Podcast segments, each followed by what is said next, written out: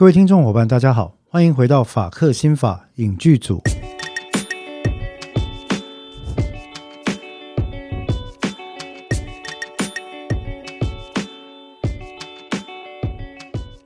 Hello，大家好，我是志豪律师。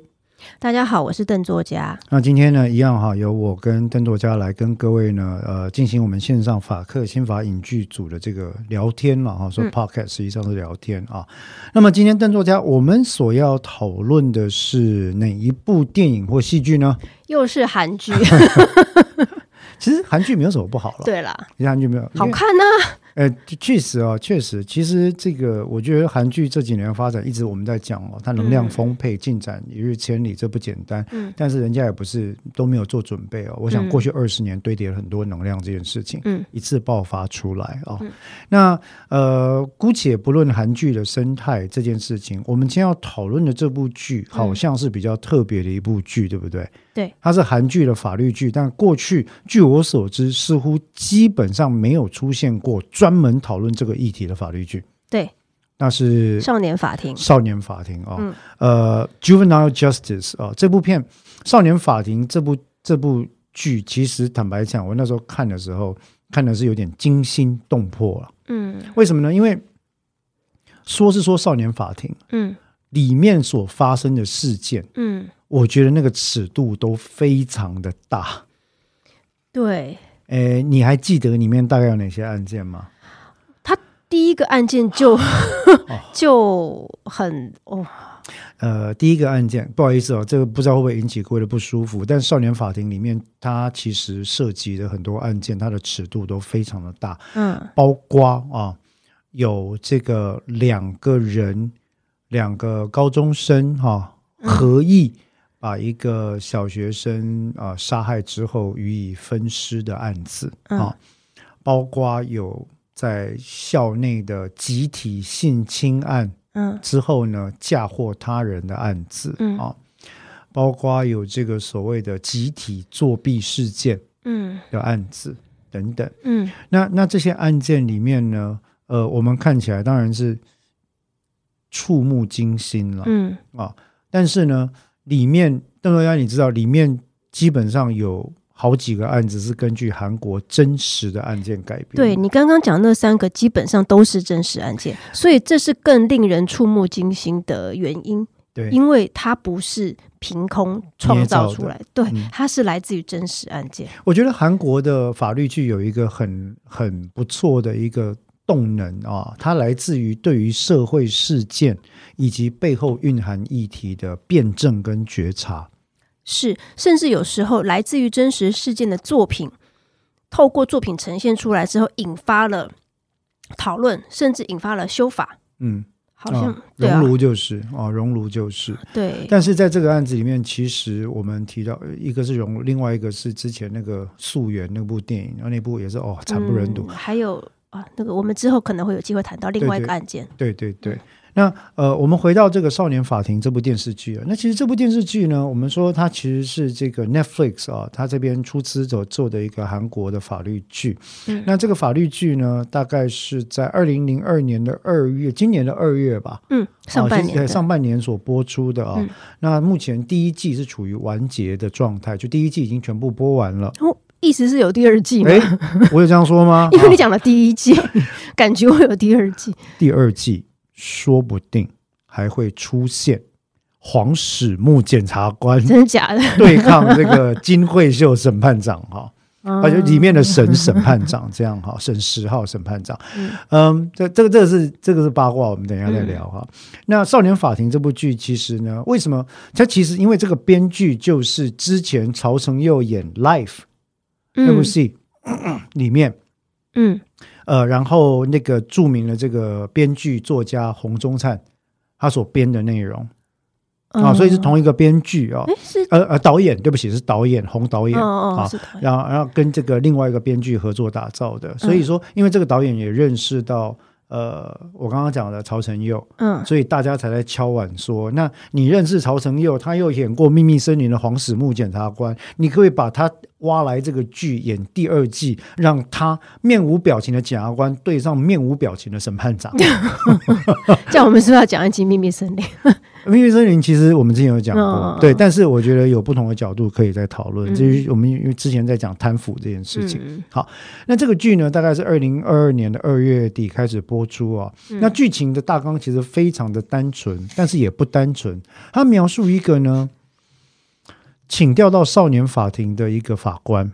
嗯，好，那少年法庭，呃，各位可能不知道，少依照少事法跟各国的少年法庭的一个规范，原则上来讲，少年法庭或少年法院，嗯，他的呃审理方式、审理原则、对待处罚少年哈，呃的的一个做法，嗯，证据法则、处分。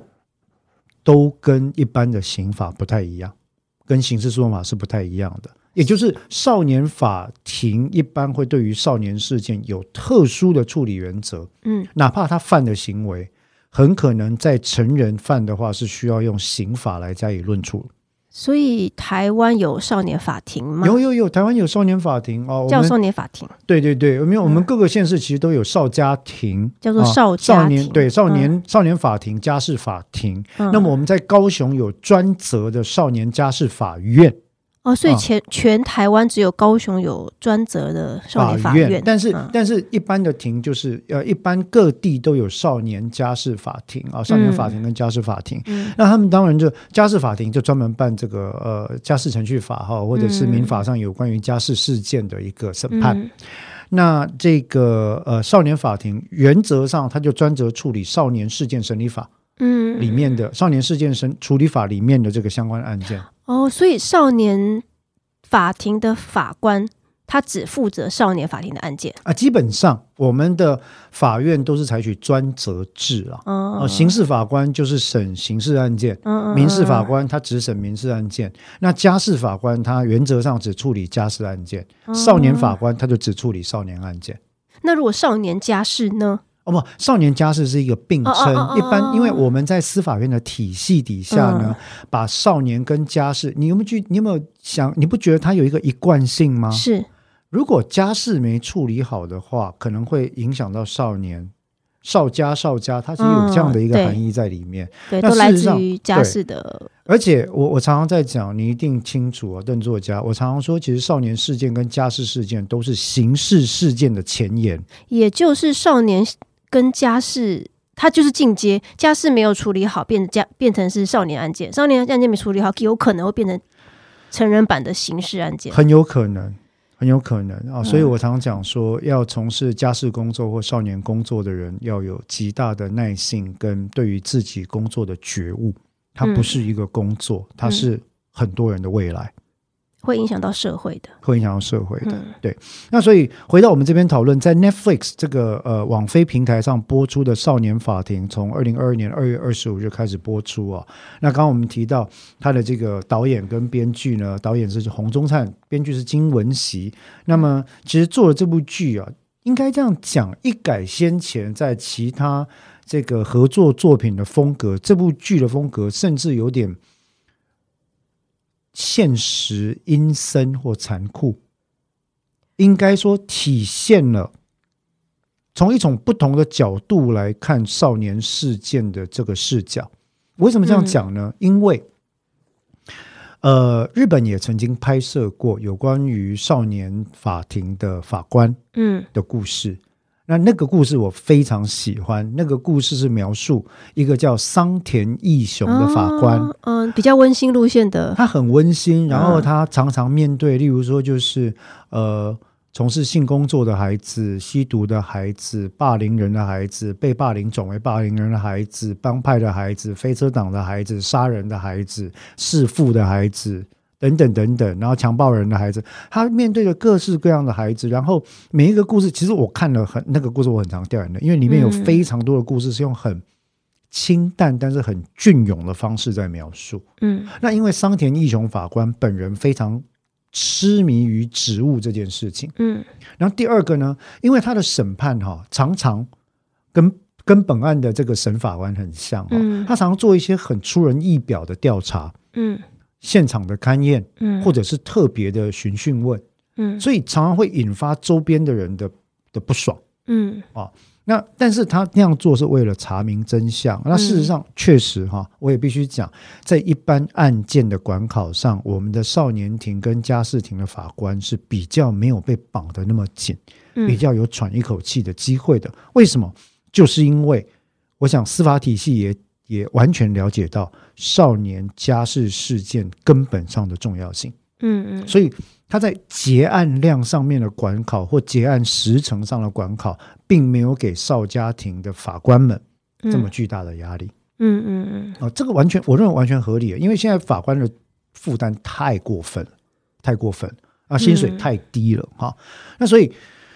呃，我刚刚提到桑田义雄的那部漫画著作呢，叫做《家灾之人》。嗯嗯，本来是漫画，对，它是漫画，我非常喜欢，我有收藏啊。那我记得是时报出版出的，现在不知道有没有哈。嗯，那《家灾之人》是个双关语。嗯，他是在家里喜欢栽种植物、观察植物的人，可是他也是家庭裁判所。的法官，嗯嗯嗯，也就是家财之人，嗯嗯，家灾跟家财是一个日文上的双关语，嗯，好，那所以在这里面，其实你就会看到每一个篇章，它都用了呃一种植物来对应一个孩子，嗯，或者一个少年，嗯，或者一个少年所属的家庭，嗯，呃，那套漫画我非常的推荐各位去看一下，嗯，很棒，虽然已经是。旧时代旧的少事法的概念了，嗯，有些东西我们现在都改掉了啊。但是，呃，那个法官本人在里面的形象，我认为是我很喜欢的少年法官的形象。嗯，后来当然日本也有改，你知道日本嘛，对不对？有改成日剧吗？有有有，但是 我记得是片冈鹤太郎演的，我个人是没有很喜欢的。我记得好像改编一次还是两次。嗯。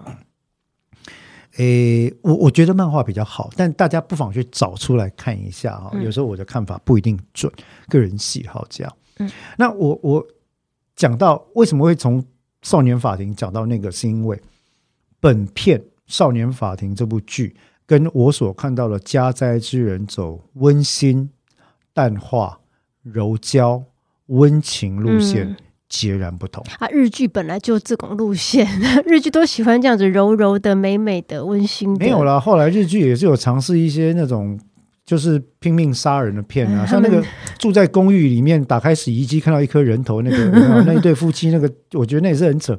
但是总而言之，我觉得其实是啊，哈，应该这样讲，风格上来讲，韩剧显然就很敢 deliver。嗯，然后很敢给观众视觉冲击。对，这个是不管是韩的韩剧的影呃那个电视剧还是电影，真的很敢，很敢。他真的没有怕在伤害观众。呃，对他挑战你的视觉极限了哈。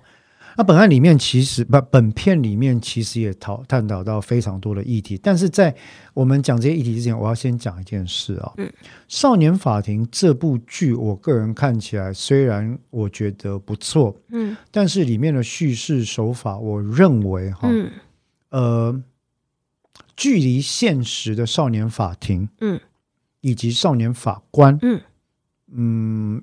应该是有一点距离。嗯，这个也正是我想问的，因为里面的那位少年主角，那位少年法官，沈法官沈恩熙是感觉太戏剧性太重，就是有真的有法官可以调查证据做到这种地步吗？少年法庭的法官当然可以职权调查对少年有利的证据，嗯，但是依照他们的案件量以及时间来讲，不可能。他都已经像侦探或者是刑警一样了。对，因为做到最后，这个不算暴雷了，因为是很久以前的片。但是做到最后，我用我用不具体的方式讲，做到最后，他已经个人进入犯罪的巢穴搜查，去找那个伺服器啊，那个电脑在什么地方，还因为这样子被歹徒袭击，还斗殴，还流血，还从这个巢穴里面冲出来啊，都没有人救他。连警察都不敢只身执行职务的地方，法官就一个人咚咚咚跑去。嗯，这个百分之一千是超越现实的状态啊。嗯，那就当剧看吧。它其实就是个剧哦，但只是我要跟各位讲，就是说《少年法庭》这部剧本身啊，它绝对有它超现实的地方。我没记错的话，它应该有得到今年的最佳编剧还最佳剧本奖哦，好像是什么青龙吗？我忘了。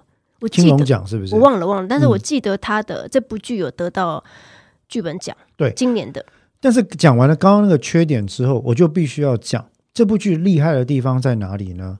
他用了公开资讯里面的案件进行去识别化跟改编之后，嗯，很成功的塑造了非常立体的，嗯，一个法官在审理案件的形象。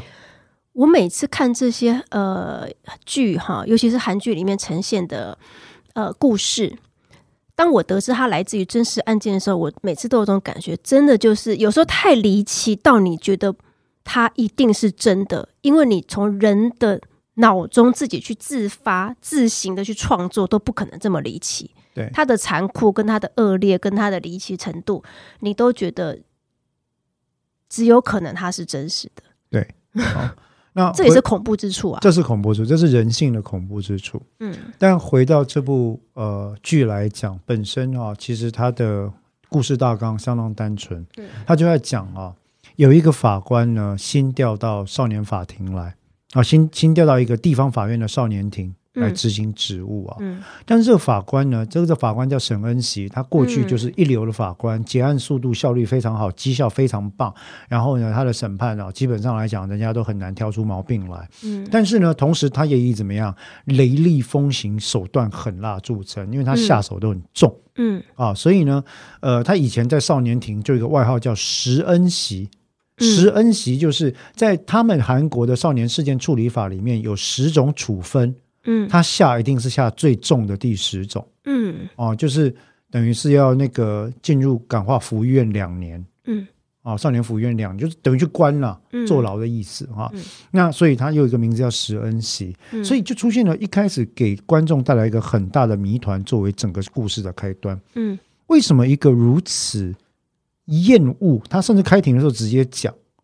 我就是不喜欢，我就是没有办法接受你们这种不把法律当做一回事的少年。不要以为你是少年，所以什么东西都可以 get away with it。嗯嗯，我会给你正确的裁判以及正确的处罚。嗯，啊，那他的态度其实对我们来说，嗯，某程度已经相当于是有预断或偏见的状况。嗯，好，那可是你就会想说，哎，为什么一个这么对少年犯这么不客气的法官会特别要执行少年法庭的业务呃职务？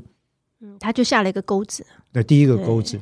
那第二个钩子，我觉得这个剧另外一个优秀的地方出现在他身边对比角色的铺排这件事情上。嗯，跟他同一庭的陪席法官，嗯，正好是跟他完全相反，有个温暖的暖男角色。他就像是我刚刚提到《家灾之人》里面的桑田义雄的韩国版。嗯，好，那这个韩国版呢，他当然也给了一个很。很好的脉络解释，嗯，这个法官过去自己也是不良少年出身，第二个钩子啊，然后他是不良少年出身，然后后来呢，因缘际会，也在法官的鼓励上，在另外一个法官的鼓励上，他走上了这个呃走呃走上了犯罪之路之后，得到救赎的机会，离开了犯罪之路，开始勤学不懈，通过考试，然后最后当上法官。因此，他认为。我既然当过少年犯，然后我有重生的机会，我也要去看看每个少年犯的脉络，嗯，看能不能够也给他重生的机会。嗯，也就是两位少年法庭的法官都有他们的过去的经或者是经历，都跟少年犯有过连接，只是一个走向严厉的路线，一个走向呃。温情宽恕的宽恕的路线，那你就会看出来，其实，在整个描述里面过犹不及。嗯，两个人倾向，一个是太过严苛，嗯，一个是温暖到几乎放弃了作为法官的职责。对，这个就是戏剧冲突的好看。里面有一幕有没有哈？这个。呃，我记得叫车武烈法官，是稍微之前一点点的，叫做左培喜法官哈。然后呢，他就在他就邀请这个刚到他们少年庭的这个沈恩喜法官，跟他定期会聚会的少年呃飞行少年们，嗯，过去曾经涉案的少年们，嗯，啊，就会请他们吃饭嘛哈，他请他一起来，还有少调官等等一起来，嗯，就来了之后呢，很快。就发现有一个孩子又涉入了跟其他店呃其他人的争执，他被指控有偷东西。嗯，然后这个时候呢，沈恩喜眼睛一翻就说：“一定就有。”嗯，啊，不用讲，为什么？因为人是不会变的，嗯，啊，然后车武烈法官就说：“你怎么可以这样讲呢？你不知道什么是无罪推定吗？你不知道少年犯怎么样？我看到他的改变，我花了多少心血，你知道怎么样？他已经改了，他有正当过，他改了。”然后沈恩喜就冷笑，好，那结果呢？到最后剧情一翻，发现真的有，真的有，嗯，啊，可是。因为这样就证明车五烈是错的吗？也不是，也不是。但因为这样，你要证明沈恩熙就是错的吗？也不是。对，因为最后是沈恩熙亲手把他偷的皮包揪出来。嗯，啊，那所以他一开始就在铺这个反转梗，我觉得他们两个就是一个过犹不及的对比。嗯，要阐述的是少年法的理念。嗯，那也因此呢，当很多人在对这部戏做解读啊，解读，因为很多观众，我不知道为什么很多观众会解读说，哦。看这个少年法庭很过瘾，对，就是要对少年犯严格哦，不要以为你是少年就可以逃避刑罚，就可以怎么样怎么样。像这样论调其实很多，嗯，他会觉得说少年法庭里面沈恩熙法官采取的立场才是正确的立场，恶不能从小就姑息。嗯，当然这个谜一直到最后才被解开。嗯，为什么他如此的痛恨少年犯？嗯，跟他自己的。过去过去经历的事情，跟他的亲人所经历的呃事件事件，嗯，啊，跟其他少年的加害行为有关系，所以他给了一个很好的理由。但是我认为这个剧他从来没有要讲说对少年就是要严苛，对他只是把人设在前面几集弄成这样，但是他的用意不是。不是这么标签，不是这样。对，所以当我们在讨论这件事情的时候，其实很有趣的时候，呃，有时候也很很容易看到，就是观者哈，嗯，会自动去诠释作者的呃意图，嗯，然后赋予自我的这种描绘的情况，其实这很多了。作作者已死嘛，对不对？我作品写成之日，作者就不存在了。就是看诠释的人怎么诠释了哈，所以大概我们少年法庭的剧情大纲就要讲这件事。嗯，哦，沈恩熙法官调到沿河地方法院的少年庭之后，跟车武烈法官以及前后两任庭长，嗯，之间四个法官发生了互动。很有意思的是，四个法官正好代表了四种对少年法庭、少年事件跟呃曝显少年的观点。对，然后没有哪一个法官都被描写成是绝对的，因为虽然说这两个庭长前后历任的两个庭长都看似好像很很官僚、很官场的那个调调，但是后面都没有。哦，不不不不，我对完全没有。是事实上，我要跟各位听众伙伴报告一件事：绝大多数我认识的法官，正常的法官会是像这两位庭长，他们对。他们对，我觉得他们这个角色刻画的很好，这两个都刻画的很好，因为他们很清楚司法资源是有限的。对，当你耗费过多资源在单一案件跟少年少年的这个曝险少年身上的时候，嗯，你等于是在践踏其他人的权利。对，所以你知道吗？这个庭长他们会标哈车五列，或者是标那个沈恩琪，说你到底在搞什么鬼？然后另外一个庭长啊，就后来那个那女的女女庭长，各位看到脸就知道她是谁了。对对对对对，我记得她姓李，叫李。没有，她就是后来也蓝调的。蓝调那个很棒哈，那个那个李那个后来女庭长哈，就直接跟他讲说：“你这样子，我要送惩戒。”嗯，哦，我要把你移送职务法庭进行惩戒职务调查。嗯，合理啊。对，因为沈恩琪很多行为，我认为真的是要移送法官的职务法庭，他他非常有问题哈。所以，我们透过这四个观点，其实各位可以看到一件事情，就是说。法官难为，这是事实哦。但是少年法跟家事法都具有同样的特色，就是第一个事实不明，第二个你要想到更生保护以及日后复归社会这件事情才是重点。嗯，第三件更重要的是什么呢？去标签化。嗯，去标签化是我们在当今少年事件处理法所采取的第一要务。嗯，我们少事法在修正之后，嗯，就把以前叫做鱼贩少年，嗯，鱼贩少年的艺术的提供。你还没有犯罪，但我看你这家伙，他妈八成就是要干这个事情。嗯，鱼犯嘛，准备要犯嘛，嗯，有犯之余嘛，嗯，对不对哈？现在我们一律改成什么？曝险少年，嗯，而且所有少事法的处理原则基本上是尽量，第一个可以不负刑事审理，就不要负刑事审理，不要用刑法。跟刑事诉讼法那种严苛的制度来处理未成年人。现在讲都是台湾的嘛？啊，台湾，台湾，台湾，就就已经有台湾。那韩国的我只能看英文版了。那台湾所谓少年犯是几岁以下？十八吗？对。哦，十八岁以下都算少年。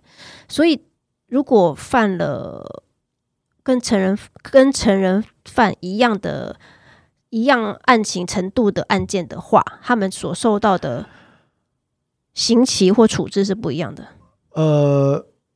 可以这样说，一言一蔽是可以这样讲哦。我们在少年事件台台湾啊，这是台湾。我们在少年事件处理法里面所处理的事件呢，分两大类。嗯，一大类叫做少年保护事件。嗯，有有有公权力介入加以保护的必要。一大类叫做少年刑事案件，嗯，就是少年做了触犯刑法或者是刑法特别法的行为的案件，嗯，而这里指的少年呢，就是我们刚刚提到的十二岁已满，嗯，然后十八岁未满，哦，十二岁以上十八岁未满之人，我们在这里叫做少年，嗯，所以基本上来讲，我们就要从这两个点来思考少年事件处理法的一个目的，嗯，哦，这个目的就是说。凭什么十二岁已满，然后十八岁以下的人，我就要用不同的态度来对待他？凭他在剧烈的改变中，面对的巨大的生理跟心理转型期，稳定性非常低。这件事情就是说，在青少年这段期间，要把它视为还不是一个成人的个。哎，我这样讲，成熟的个体，对，他确实不是啊，嗯，他确实不是啊。你不要以为我们常常讲说啊，小小朋友啊，上国中、高中要独立怎么样？那是从家庭观点来讲，嗯，但在法律的观点上来讲，我们必须理解一个事实：从前青春期开始，女生可能从十岁呃十岁半以后，男生可能从十二岁、十一岁半开始，嗯，受到成长荷尔蒙的影响，嗯。他们会逐渐经历人生当中最难熬的第一个阶段，也就是用白话讲，他还没有进化完成。这样讲会有争议啊！我只讲说一个，把它想成一个那种……你如果在讲宝可梦，对对对，我讲就是宝可梦的幼兽的概念的话，应该这样说，就是嗯，他他需要更多的成长空间，他面对着非常重要的很多挑战。嗯，那各位。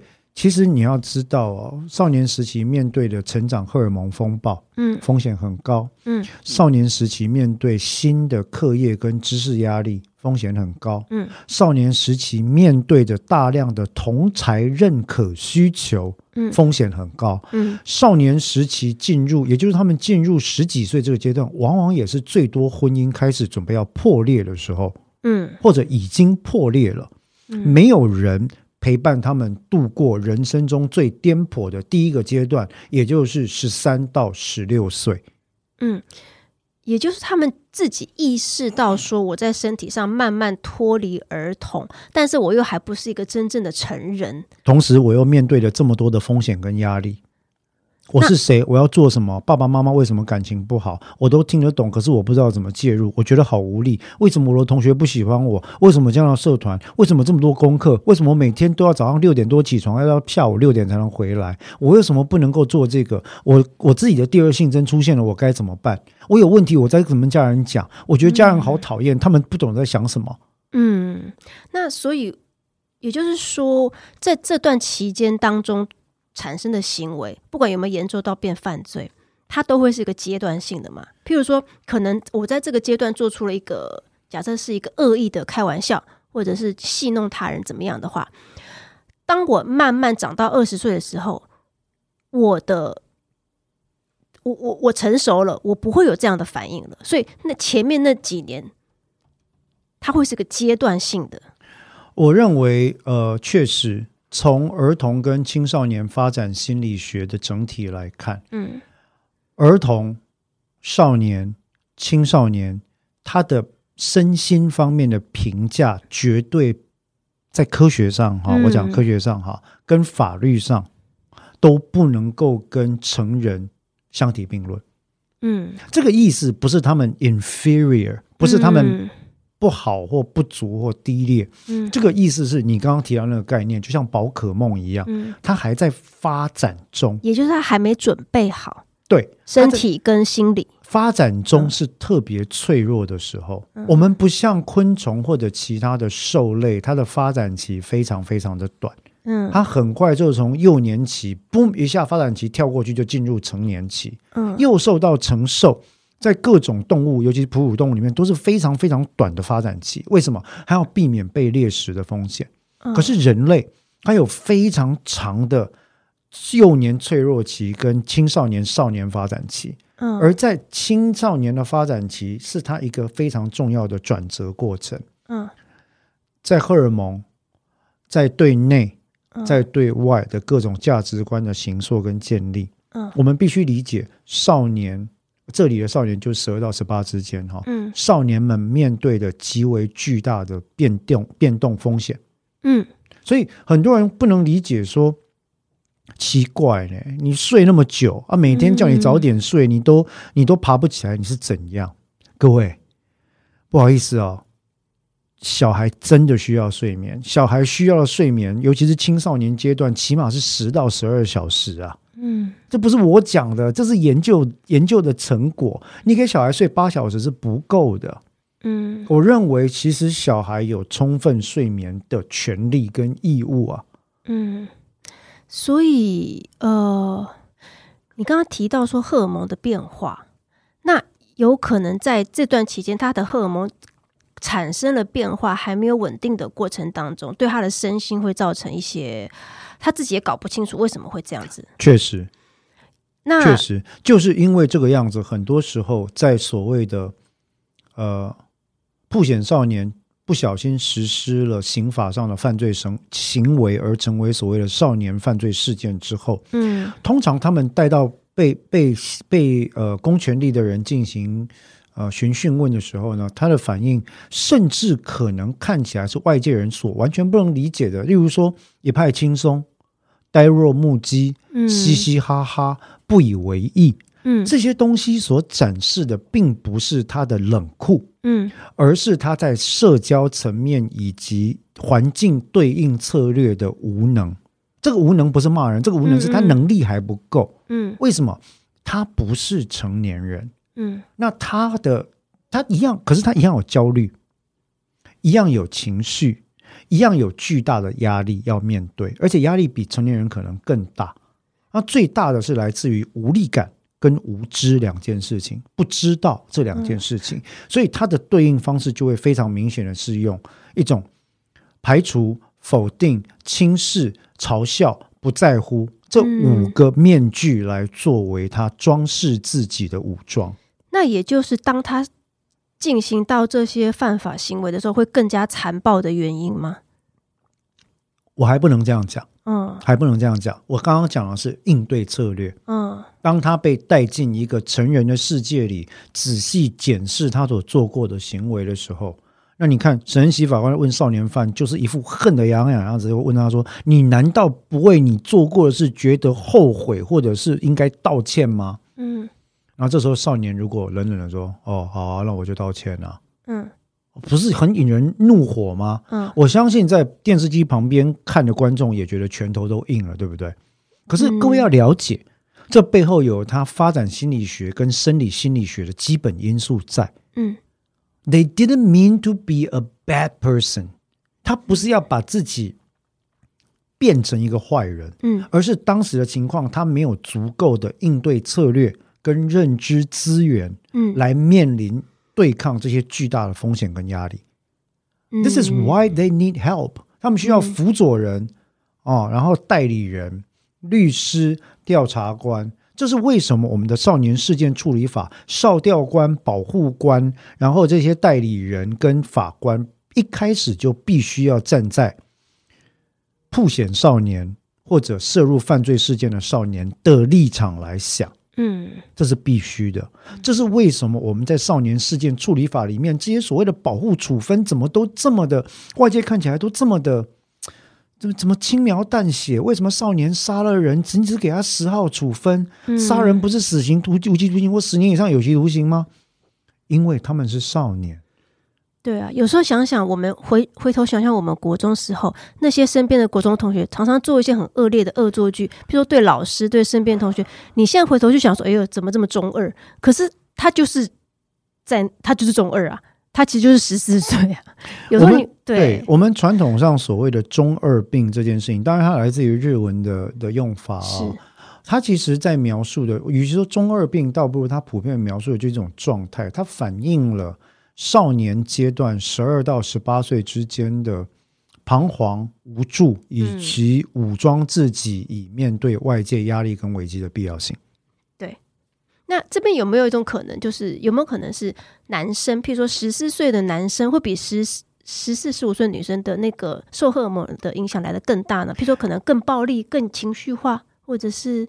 有性别上的不同吗？我认为在生理跟神经传导物质上，根据过去的研究跟心理学的文献指出来，确实有因为神经传导物质跟内分泌体系不同所造就的行为应对策略跟情绪处理策略的不同。嗯，白话讲就是说，确实依照生理因素所造成的对应不同，这件事情是存在的。嗯，啊，例如说女性。很多时候，在排遣或者面对这些来自于生活中的焦虑或压力的时候，更习惯使用情绪手段跟社交手段来作为对应或抒发压力的的方法。嗯，而男性更多时候会选择怎么样使用比较直观的情绪发泄或者是物理方式。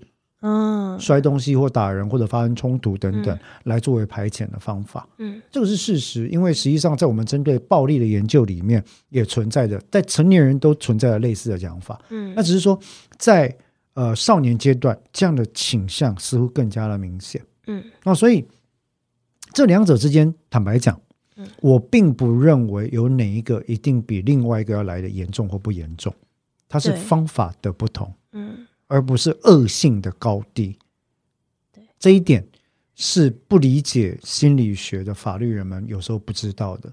心理学里面告诉我们，它是差异化嗯的策略，可是法律人就会觉得说啊，你打人就是比较坏啊啊，那个女生只是排挤他，他又没有做什么。No no no no no，社交策略的霸凌有时候非常严重，对他的恶性。如果真的有恶性的话，他的恶性并不一定在打人的人之下。是，各位去看网络留言就知道了，非常可怕啊，非常可怕 啊。那当然在这里面，包括呃，少年法庭里面有提到一个集体性侵的事件，嗯，那里面的留言，受害者对，然后旁边的同学的反应，嗯，我想也很大。我那时候记得看到那一段，那就是一种暴力啊！我第一只是讲话就是暴力，是，所以我第一时间想起了我在少年时期读过 William Golding 所写的《苍蝇王》这本书。嗯，啊，那当然这就我我当年在读《苍蝇王》这本书，大意很简单哦，一群孩子在船上，然后遭遇海难，漂流到小岛留下来，孩子分成了两派，依据他们所自己行塑的理念，造成了社会的两种文化，两者互相征战。嗯，但那本书是极其残酷的。我那时候读就觉得说啊，这是预言吧，呃，fable，这是一种预言吧，想象的吧，孩子不会这样吧。呃，等到我经历了自己经历了霸凌事件，跟后期开始处理法律业务，嗯，我发现 William Golding 的《苍蝇王》所描述的内容一点也不夸张，因为孩子就是赤裸的大人啊。对，那他很多时候更不伪装。更直接，他的他的情绪跟意念更赤裸裸，嗯，所以恶意也会更赤裸裸。对，如果有恶意跟恨意的话，也会更赤裸裸。嗯，那很多时候你问他为什么你这么恨这个被你霸凌的同学，嗯，我不知道啊，我不知道，他有哪里得罪你吗？没有啊，我就是看他觉得很讨厌。嗯，哦，没有啊，就是其他人都做啊，我不做，大家不会喜欢我吧？嗯，或者是没有啊，我发现。当我出手的时候，其他人好像就觉得我是他们的一一份子。哎，嗯，我对这这这中间还有一种认同，他们需要争取认同。如果我做的更过一点，我可以得到大家的认同，觉得哇，你好屌哦，哇，你怎么这么敢？就是那是可以被拱出来的。Yeah，你讲的其实，你刚刚提到这件事情，就是我们在讨论少年暴力事件或少年团伙里面的动力关系需要认知到的一件事。嗯，所以我并不喜欢法律人有时候有一个讲法，动不动就把一个人的行为拿来跟恶性做比例等比型的衡量。是我个人基于这么多年对心理学的研究跟理解，我并不倾向这样做。对。尤其是当我们回想我们自己小时候，或者是国中、高中的时候做过那些蠢事，你只要把蠢事放大成十倍，都有可能变成是犯罪行为。对对。那例如，但是现在我们都后悔啊，后悔，后悔，非常后悔。例如，那我们又回到少年法庭。例如，里面有一个案件是儿童丢砖头的案子，是。在当年的时候，你说他们有多么巨大的恶意吗？就是我故意让人家死吗？不可能呢。对，但是 it happened，对，它就发生了啊，那也造就了一连串我觉得是悲剧的循环嘛。可是很多少年事件的一开始，其实他都不是不是说保持着多么巨大的恨意或恶意，嗯，他都是环境，然后。无可无不可的心态，嗯，争取认同，情绪发泄，对应策略，武装自己，要让自己看起来漠然，对不对？你却发现，我们在做少年犯罪事件研究的时候，你会发现，漠然是少年拿来武装自己的一个非常重要的面具。嗯，我漠然代表我是大人，嗯，我不在乎性交易，嗯，我不在乎贩毒跟抽烟，性交易很屌啊，贩毒抽烟很屌啊，我用自己的身体赚钱有什么不对？嗯。啊，我我只有我那个那个呃公庙或者是我们犯罪团伙的大哥照都照顾我啊，嗯，我帮他跑跑腿，这叫义气好吗？嗯，好，这些概念在我们成人的耳朵里面听起来可能很怪，但是各位要理解，当你用成年人而且是一个中产阶级一身清白的成年人概念去看他的世界的时候，你很容易忘了脉络。嗯。你必须要投身在这些少年成长的环境，去仔细检视他的历程，你才能看到这个少年是怎么被养成的。嗯，这才是少年事件处理法的真正精神。嗯，他其实要给我们空间做这个事。嗯，所以你知道，很多时候邓作家，我必须要跟你坦诚，很多时候在台湾社会发生少年事件，嗯，然后我就会看到很多留言说：“哦，凭什么？”哦，十八岁有以下就可以怎样怎样？以十八岁以下一定要面对自己的后果，一样可以处死刑啊？如何？就讲就很多这种留言，然后我看了我就觉得很心痛，你知道吗？对，其实你说的这些留言的现象，在韩剧里面都有呈现。有时候韩剧会会去像语语音舞也是，那他下面有那个演到他在看那个网友底下留言讲的字句。跟台湾一模一样，全世界都一样，网友讲话都一样，大家都一样。我们我们躲在荧幕后面的时候，我们很多人的反应都很类似，是好像自己都好干净。对，所以我这边要讲的，其实是我们刚刚在讲的这个事情，我们讨论了少年事件背后的呃生理心理脉络，我们讨厌我们讨论了少年事件处理法，从这部戏里面反映为什么少年，你说怎么怎么会只有十号的处分呢？嗯，不能判死刑吗？少年不能判死刑吗？有有一些特别落后的国家会给少年判死刑，像谁呢？美国。对我正要问，因为 trial as an adult 这件事情，我们之前讲到那个雅各。他十四岁，那他受审是以成人犯受审？Exactly，呃，美国有这样的规定哈。当当他们认为说这个这个少年所涉及的事件特别的复杂、特别的重大、特别的严重的时候，法院有权利依照当地的法律州法来认定，使他以成人身份受审，也就是完全没有给他任何少年的 benefit。美国，美国，我们。各位认为是文明的先进的国家，很抱歉，我要再一次的跟你讲 这件事情，这是一个误解。美国虽然有着非常澎湃、汹涌的法治反思跟反抗精神，他们有非常多先进的视线，呃，宪法判决解释都是透过这些律师法官去拼命搏斗搏出来的。嗯。所以他们对法意识的这个争执这件事是非常强烈的哈，但同时，美国拥有全世界最落后的刑法体系、量刑体系跟定罪体系的可能性。我没有说它就是最落后，我说它很可能有很多概念是除了处罚之外，他根本不想别的事情。他的量刑还可以交易耶。而交易这件事情，它是一个便宜措施。但我要讲的不是我们在诟病的不是交易，而是强制定刑这个事情。嗯嗯，compulsory sentencing 跟 minimum sentencing 这个事情非常严重。啊，那当然我们今天不是讨论量刑了哈，所以回到这边来讲，我要跟大家讲一件事情，就是说，嗯，不是美国都是香的啦，不是美国都是对的哈。所以，当我们在审视很多事情的时候，我们必须思考一件事情：它的脉络、它的目的以及它的手段之间的合一性。嗯，那我们在看这部《少年法庭》的时候，其实我就想邀请大家来思考这件事情。嗯，对，这些犯罪真的很令人发指。嗯，非常 OK。但我们真的看到加害少年背后的脉络。嗯，例如破碎的家庭。嗯，精神的障碍。低下的经济社会地位，嗯，有伴的呃认同的需求，自身由被霸凌者想要赋权 empowerment，但是错误的有认知偏误情况底下错误赋权而加入霸凌者团体的这种心境转变，嗯嗯。这些都是我们在面对天生弱者，也就是青少年族群的时候要放在心里面的，嗯，所以你可以笑。你心里就算笑说，哎，怎么那么八加九？嗯，但你要理解，在他们世界里面，真正会给彼此温暖跟支持的，就是身边这些人对，有时候就算是家里资源很够，也就是很有钱的家庭的孩子，也不见得没有受到情感忽视或冷暴力霸凌。说或说不定他们也是某一程度的情感忽视的高危险群。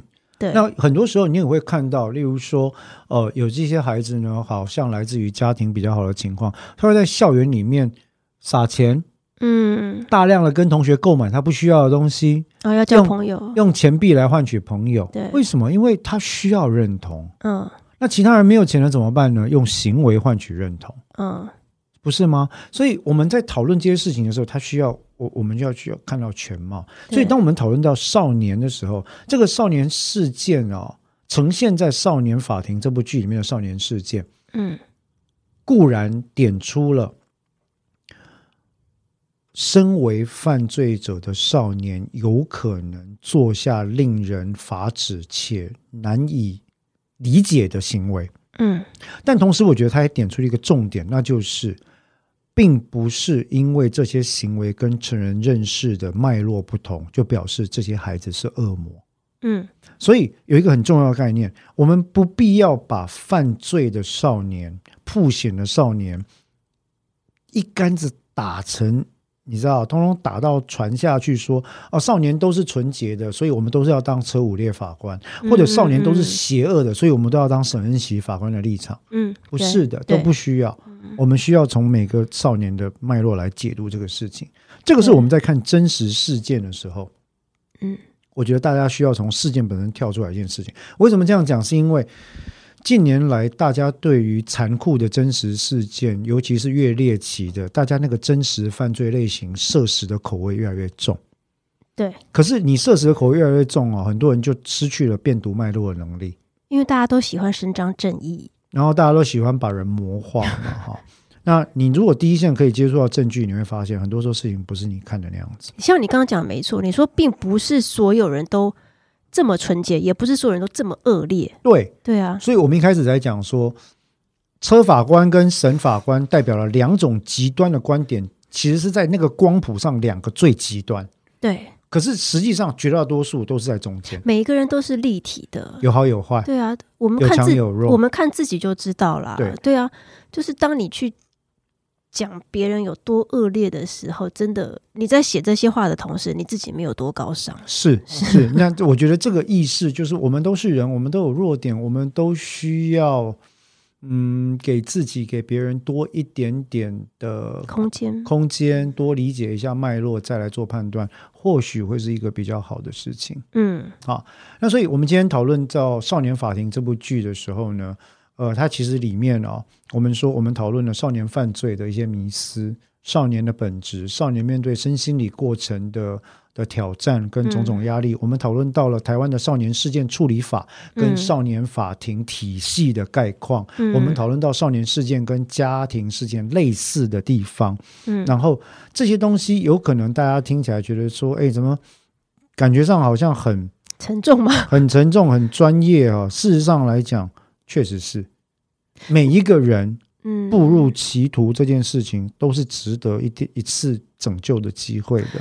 我现在听起来，我觉得在第一线工作者听起来好辛苦哦。那些受调官啊，或者那些社工啊。You have no idea。我跟你讲哈，心理师、精神专科医师、家调官、少保官、少调官，这些人是真正的呃无名英雄。嗯嗯，非常辛苦。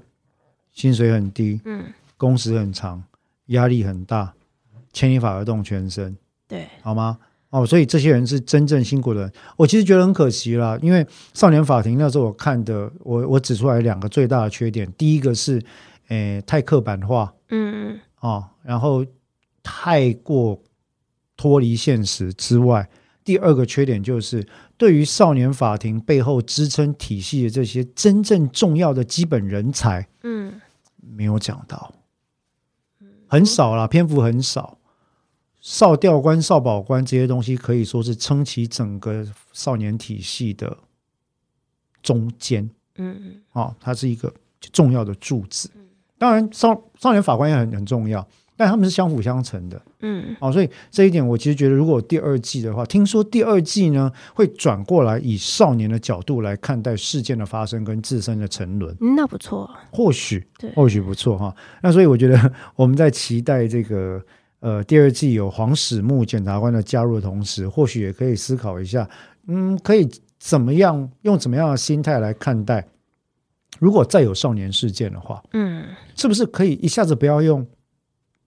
黑白的方式来二分，对我觉得有些这种少年的产生的问题，当然就是来自于他的原生家庭嘛。对，那有些原生家庭的父母们，搞不好他们在生下这些孩子的时候，他们自己本身也还是小孩子。是，对，所以就是像我们上一集刚刚讲到的，家事没有弄好，就变成形式；对，少年没有弄好，还是变成形式。